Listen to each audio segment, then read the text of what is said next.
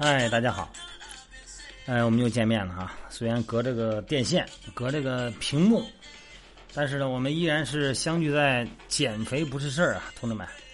每天这个晚上啊，因为这段时间嘛，在三亚比较忙，白天呢，呃，培训哈，然后还有一些健身房的布置，另外一个增加一些效果吧。我们不是也想搞那个 cross fat 嘛，是吧？想搞这个，所以说呢，每天比较忙。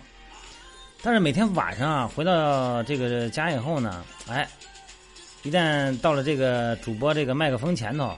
我还是非常的兴奋的，我想这样呢，能够跟大家又好像又在一起了，这是我非常独立的、非常真空状态的心理的一种，一种释放嘛，我感觉挺舒服的哈。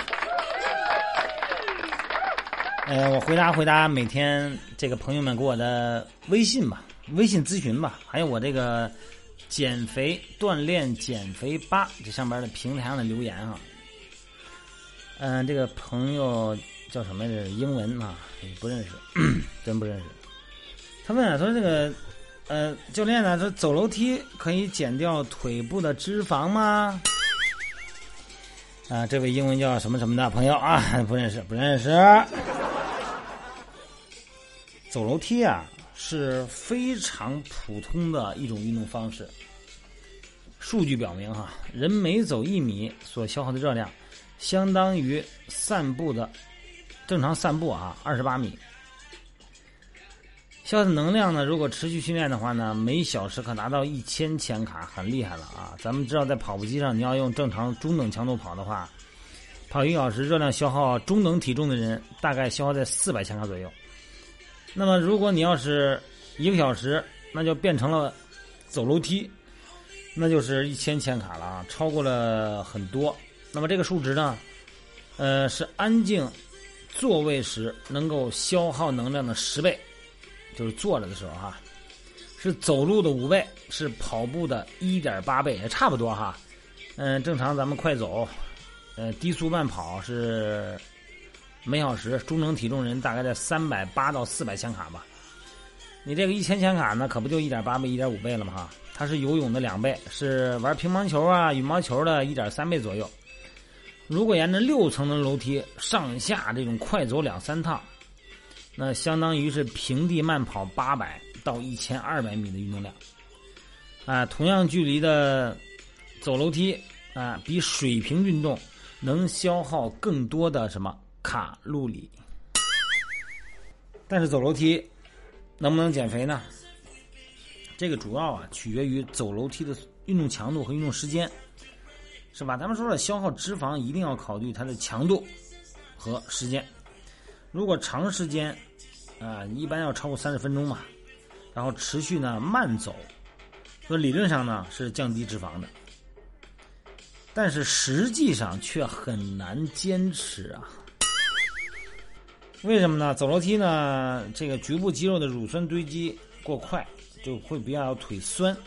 那么脂肪的有氧氧化代谢速率呢相对比较低，那么走楼梯呢，呃，更不能帮助说减少腿部的脂肪，但是小腿哈，因为在走楼梯的时候呢，这个做工比较多，小腿的肌肉反应会更强烈，可以让小腿肌肉更紧实，倒是不假。但是对于肥胖呢比较胖一点的朋友哈，那是我是绝对不建议举双手否定走楼梯减肥的，为什么呀？咱们想想看这个场景哈，第一呢，体重大，这个关节压力比较大，这个就我就不用说了，对心脏的负担也大，是吧？心功能供血不足。关键有一样啊，这个楼梯，咱就说现在哈，咱们都是走电梯嘛，一般高层啊，楼梯呢，它那个消防通道吧，那叫它的设置啊，一般窗户少，甚至于说有的都没窗户。在这么一个严重缺氧的环境下走楼梯运动，来实现所谓的有氧训练，您觉得可能吗？没氧气，而且呢会造成关节磨损，啊，发生不必要的运动损伤。所以说，这位那个什么什么什么的朋友啊，这个就走平地儿吧，别走楼梯了啊。嗯，还有这个这朋友是说是这个转呼啦圈儿。可以减掉腹部脂肪吗，可以减肥吗哈。你反正要掌握正确的方法转呼啦圈啊，呃，可以减掉，可以减脂肪，不是减掉啊，可以减少脂肪，延长转呼啦圈的时间，而且保持着持续性运动，哎，可以达到有氧运动的阶段。你看这个呼啦圈哈，这个腿呢膝关节微曲，这个脚点地哈，把这个力量通过你的核心部位传到你的腰。穿个穿到腰，传到肩，然后整个身体呢，像一根晃动的轴一样，哎，来产生一个动力。啊，持续时间长了呢，可以消耗身体储存的部分脂肪。哎，但是这个转呼啦圈吧，还有一个好处，能够促进肠胃蠕动，哎，促进排便，可以对这个便秘呢有一定的帮助，而且呢，还能加快全身的血循环，因为转呼啦圈的部位啊。呃，就是摆动的那个部位，正好是腰椎、胸椎的交界处，所以说呢，这个呼啦圈运动量呢并不是很大，而且呢，呃，这个说如果你的持续心率啊，你刚开始学的时候你累，因为你不会做嘛，全身肌肉比较参与的比较多，那你要是真是老这么练，你发现就特别容易，你的运动心率就下来了，那这个时候呢，它的运动消耗呢可能就变低了，嗯，还有一些问题啊，就是。凡事都有两面嘛，这转呼啦圈啊，如果是老转的话呢，有的时候呢强度越来越低，你又不满足了，那怎么办呢？就会买一些重一些的呼啦圈，以增加训练强度。但这个时候呢，有可能对你的肾脏，当肾功能不全的人啊，还有你的身体异常的，你的胯骨啊，那个就是咱们那胯骨哈，就髂骨嘛，那个表皮部分，有的时候呢，因为硌伤。会造成呢皮肤的这个一些损伤。理论上来说吧，它肯定是属于呃局部肌肉训练嘛，腰腹部嘛。呃，关键问题是啊，它的这个肌肉啊，你越练，这个肌肉的反应呢越小，这个供能参与越少。所以说呢，呼啦圈呢，你只为作为一种腰腹部的辅助训练。你要说我往家里一站。就跟那广告上说的是，光转呼啦圈就能瘦，这个也就不靠谱了。所以说呢，这个东西还得是多维度的参与，多种训练方式并存哈。嗯，然后还有那个朋友说，就是说我在一个固定的哈、相对稳定的运动方式和强度下，怎么能够提高啊，让脂肪减得更快？这句话我解释一下啊。换而言之，就是说在运动减肥中，怎么能够提高局部脂肪的？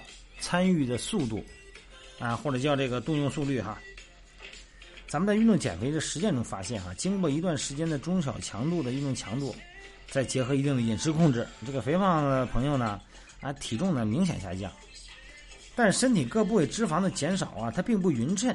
你比方说臀围和腿的就下降幅度一般比较慢，腰围呢下降的快，啊，有的胖的朋友呢，局部减肥比较严重。你比方说向心肥胖啊，或者是这个臀部、腿部堆积脂肪过多的，不仅影响美观呢，呃，而且也也显示着这个局部肥胖呢，呃，特别是向心肥胖吧，对这个脏器造成很大的危害。所以，针对咱们刚才说的这种现象哈，咱们可以在运动为主的前提下，对局部采取其他的影响措施，来局部提高这个局部的运动速率，动员脂肪的速度哈。比方说啊，先把这个脂肪堆积严重的部位，用一些按摩和推拿的方式，先让在运动前呢，先动员它按摩的那个部位的脂肪，然后呢，再用运动的方式消耗这部分脂肪，啊，达到相对比较理想的减肥效果。也就是说呢，运动后的推拿是肌肉放松的作用，但是运动前的推拿捏按，它可以起起到一个。动员脂肪参与的作用。传统的推拿哈，呃，它是作用于人体的特定部位，哎，通过穴位的刺激和按压来调整机体状况，疏通经络呀，宣统气血呀，化痰祛湿啊，什么调理阴阳啊等等。咱们现代医学哈，哎，认为推拿对神经系统、消化系统、循环系统还有呼吸系统都有一定的帮助。推拿呢，可以加速机体的酸性产物排出，也能促进血循环。让咱皮下的毛细血管扩张，增加局部体温，让皮肤的弹性增强，所以说呢，推拿对消化系统的影响呢有双向调节作用。所以说推拿这个是个事儿。我今天谈的这个话题呢，就这这这个朋友回答问这个问题啊，我回答就是推拿增加传统健身方式中再加一个叫推拿。推拿呢可以让咱们的食欲下降啊，延迟肠胃排空，那么吃的东西呢就相对少一点。但这个推拿吧，还是要注意在什么时候推拿哈，就是说肯定你吃完饭以后不能做。运动前呢，对这个局部脂肪的组织的进行推拿按压呢。不像传统的推拿按摩，啊，运动前对脂肪组织的按摩只作用于脂肪层，明白吧？不要按压到肌肉层。运动后是肌肉放松，运动前不是。对脂肪组织的按压作用，让表面张力减小，脂肪细胞呢产生类似的破坏作用。那么脂肪细胞内的甘油三酯呢释放进入血液，然后呢产生一个运输啊，经过血液转运。运输到咱们需要的部位，哪个部位就是肌肉，啊，进行氧化分解，啊，我我需要说的什么呢？这个按压脂肪后，必须要进行长时间的有氧训练。你别觉得我光按压了，我也不用运动了就能减肥，没这一说啊！别拿这个找借口，那偷懒这不能行啊。所以说呢，今天我要说的是按压按摩对脂肪脂肪层的按摩，不是肌肉层的按摩，有利于有氧运动前的脂肪动员，好吧？哎呀，这一说也就一聊，有十几分钟过去了。今天话题不多，说多了就不耐烦了。今天的话题中心思想就是按摩脂肪的按摩，在有氧运动前进行。